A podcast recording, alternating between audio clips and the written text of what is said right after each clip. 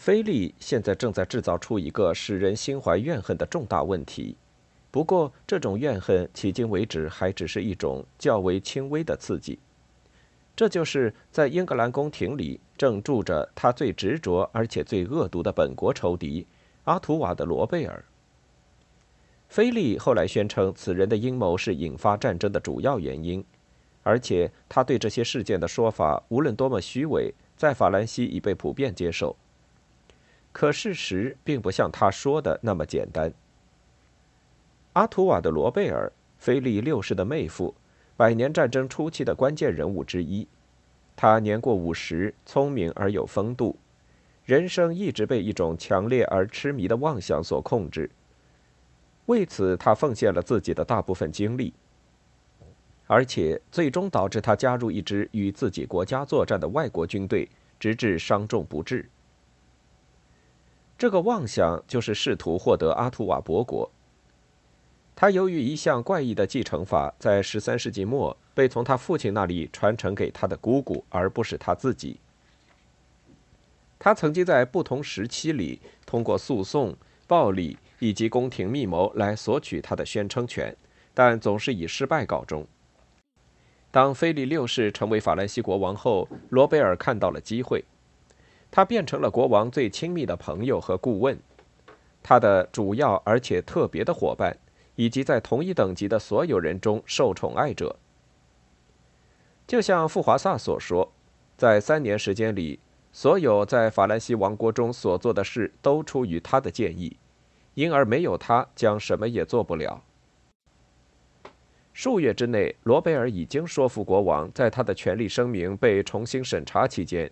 以王室的名义占领这个伯国，这个事件激起了意想不到的盛怒，使菲利的家族和宫廷陷于分裂，而且引出了一个反对他的危险的贵族联盟。对罗贝尔来说，不幸的是，年迈的阿图瓦女伯爵于1329年11月去世。通过另一次怪异的继承，勃艮第公爵夫人凭她的权力最终成功继承。她的丈夫勃艮第公爵是菲利的内兄，同时也是这个王国中的地方大权贵之一。罗贝尔就此出局。一三三零年十二月，这场争执突然结束。罗贝尔提交的支持其权力的文档被发现曾按他的指令进行过伪造。菲利抛弃了他，并同意对他提起一项犯罪诉讼，但罗贝尔拒绝对簿公堂。他逃往低地诸国，开始了一种漂泊生活。在法兰西步步紧逼之下，由于他的存在给朋友们带来了窘迫以及来自于敌人的敌意，因此他不断从一个地方转移到另一个地方。一三三二年四月，他被法兰西放逐，所有财产均被没收。在阿图瓦的罗贝尔已经变成一个潦倒而且穷困的流亡者之后的很长一段时间里，菲利六世仍不懈地迫害他。这揭示了这个国王的性格特点。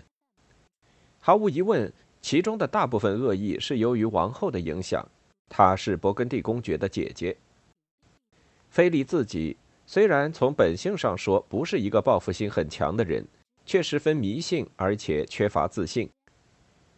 他采取最严肃的态度对待罗贝尔的言行，后者为了在法兰西挑起叛乱，而在国外对他发出威胁，并使用巫术试图摧垮他的孩子。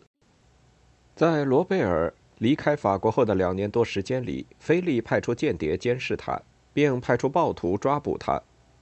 当罗贝尔的告诫神父在法兰西境内被发现时，他立即将此人逮捕，还囚禁了他的妻子和家人。那些温和评价罗贝尔的人，则被以叛国罪名起诉，还组织起军事同盟，以针对那些庇护他的邻国王公。一三三四年春季，阿图瓦的罗贝尔经过一番细致的乔装后，来到英格兰，并到爱德华三世的宫廷中寻求庇护。他解释说，他曾受到那些在法兰西的敌人诋毁。而且打算一旦能得到安全保证，就会立刻返回那里自辩清白。在此基础上，爱德华允许他留下。但英格兰国王拒绝为他提供任何帮助，以反对法兰西国王。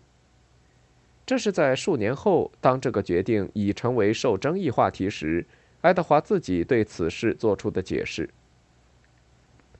这几乎肯定是真的，因为在接下来的两年中，再没有听到过有关罗贝尔的消息。源源不断的威胁和指向菲利六世与其家庭的谩骂停止了，而且就菲利本人来说，尽管他必定知道罗贝尔躲在哪里。但他在与英格兰宫廷的长期谈判进程中对此事只字不提。只要爱德华仍然对法兰西保持妥协政策，阿图瓦的罗贝尔的存在就只是爱德华自己的一件尴尬事。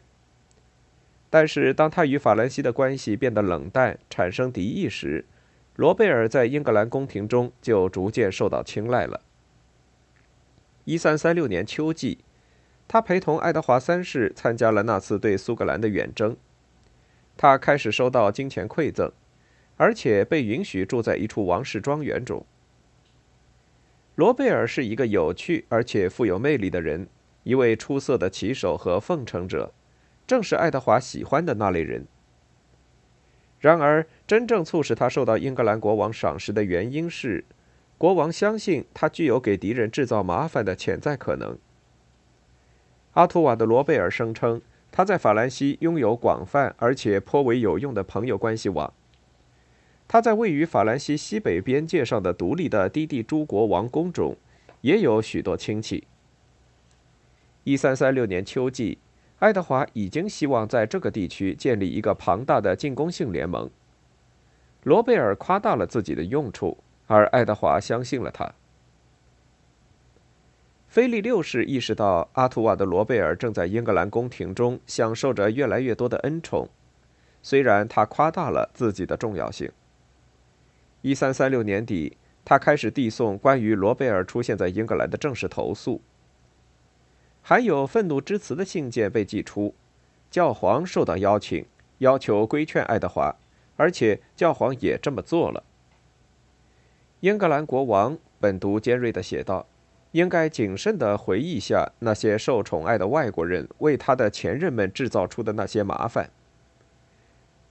他的信使们也许能给国王转述关于罗贝尔过去历史的一些详情，这些详情写在纸上将是十分令人尴尬的。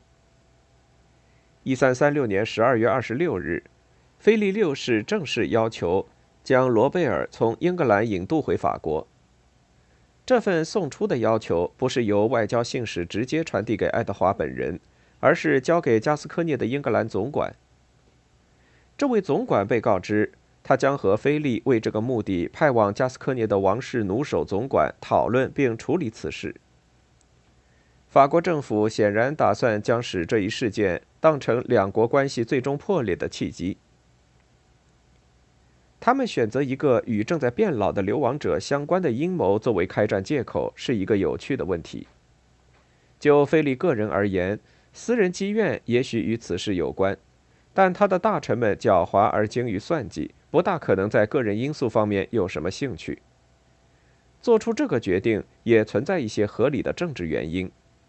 首先，他们大概已经知道英格兰代理人在低地诸国的活动现在已变得十分频繁。与爱德华三世不同，他们相信英格兰国王与阿图瓦的罗贝尔的联系将是他在那里的一个绊脚石。菲利六世曾与低地诸国中的几位更重要的王公签有使他们有义务帮助他对抗阿图瓦的罗贝尔的协议。这些协议是在几年前，而且是在截然不同的背景下签订的，但他们仍然有效。而且法国政府正确的推测到。这些王公将不愿意太明目张胆地违反他们。这其中也有关于国内政策方面的考虑。像没收加斯科涅公国，菲利需要法兰西贵族中的首脑们的政治支持。从严格的法律角度看，爱德华在自己的国土内，在那里他是拥有最高统治权的王公。庇护阿图瓦的罗贝尔的行为不能作为没收其法国公国的基础。但是在最重要的观众面前，它还是具有很大意义。法兰西有许多的贵族阶级中占支配地位的派系，比如王后的朋友和亲戚，他的哥哥勃艮第公爵，以及他们在行政部门中占据高位的数不清的被庇护者。这些人将会感受到，他们受到了爱德华三世和阿图瓦的罗贝尔的联盟的威胁。他们并不都热切希望，只因为在巴黎高等法院中的一项小争吵就剥夺爱德华的公国。这类事件很可能在某天也会影响他们自己的领地。王室弩手总管是萨伏伊人，名叫拉伯姆的埃蒂安·勒加鲁瓦。他于1337年2月到达西南部。他接到的指令没有留下记录，而且有可能行动超越了他们的限制。在到达后不久，他试图袭取圣马凯尔。圣马凯尔是一个加龙河北岸筑有城墙的小市镇，距离波尔多大约有四十英里。他守卫着进入爱德华在阿基坦的剩余领地的关键点。他在此时失陷将会是一场灾难，但他并非注定会失陷。市民们及时地关上了他们的城门，而拉伯姆的勒加鲁瓦没有带工程器械。他派一些人去图鲁兹寻找。但是那里的武器库是空的，法国人不得不撤退。为了避免再遭受另一次这样的惨败，菲利六世开始收集一组为春季战役时节准备好的工程装备车队。在北方，装备以某些秘密目的被从仓库中取出，这些目的甚至对他的官员们也有所隐瞒。